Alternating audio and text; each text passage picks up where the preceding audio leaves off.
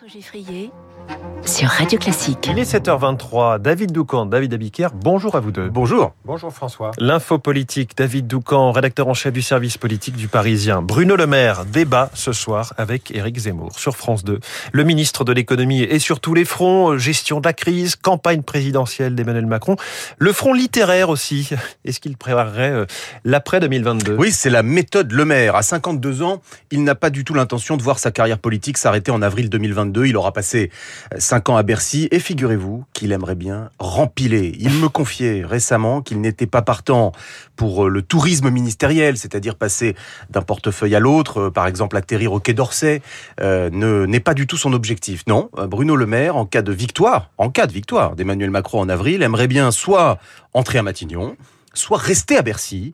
Le problème, c'est que s'il est réélu, le président euh, ne gardera pas grand monde. Alors comment faire pour faire partie des, des, des rares élus? C'est la question que s'est posée Bruno Le Maire et il est arrivé à une réponse singulière. Pour bien comprendre, il faut que je vous raconte une confidence qu'il a récemment faite à l'un de ses visiteurs. Il lui a dit la chose suivante, très étonnante.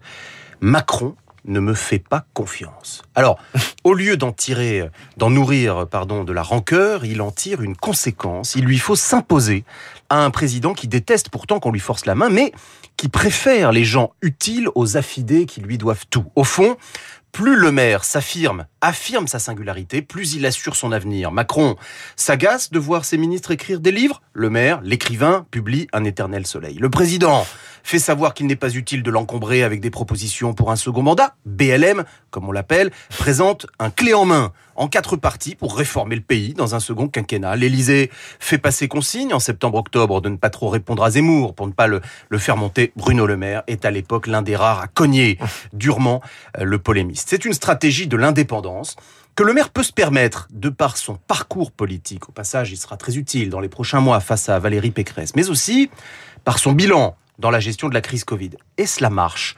Gabriel Attal avait très envie d'aller débattre ce soir avec Éric Zemmour, mais pour ce front stratégique, c'est l'Élysée qui a tranché et qui a préféré envoyer Bruno Le Maire. Ah, Bruno Le Maire et la stratégie du, contre-pied ou du rentre-dedans, l'info politique de David Doucan. Merci David, c'est tous les matins à 7h25. David Abiker, les titres de la presse avec vous. À la une ce matin, Notre-Dame de Paris. Les enjeux d'une rénovation contestée, c'est la une de la Croix ce matin, alors que le diocèse de Paris présente aujourd'hui son projet qui bouscule les défenseurs de Viollet-le-Duc. Certains le trouvent kitsch, ce projet. Euh, ce projet. Ça, c'est pour Notre-Dame, à la une du Parisien aujourd'hui en France. L'autre dame de Paris, Anne Hidalgo, qui veut organiser une primaire à gauche, tandis que sur la même page, Marine Le Pen et Valérie Pécresse se disputent la deuxième place à droite devant Éric Zemmour.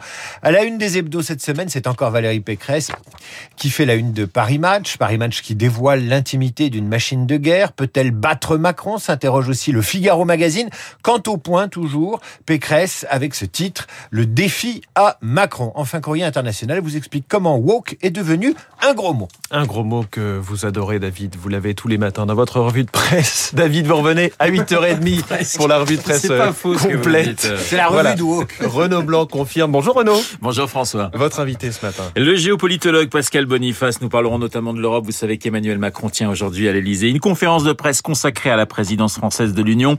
Euh, Pascal Boniface et son regard sur le nouveau chancelier allemand qui se rendra demain à Paris, Olaf Scholz, Emmanuel Macron, mais aussi euh, Joe Biden, Vladimir Poutine, sans oublier la Chine et ses JO boycottés par plusieurs délégations euh, diplomatiques. Pascal Boniface, mon invité, à 8h15. Comme tous les jeudis, vous retrouverez Franz-Olivier Gisbert, Fogg et la politique française. Franz et un coup de gueule également ce matin en direction euh, d'Amnesty International. Esprit très libre à 8h40 avec le camarade Gisbert, juste après la revue de presse de David Abiker. Dans deux petites minutes, euh, le journal de...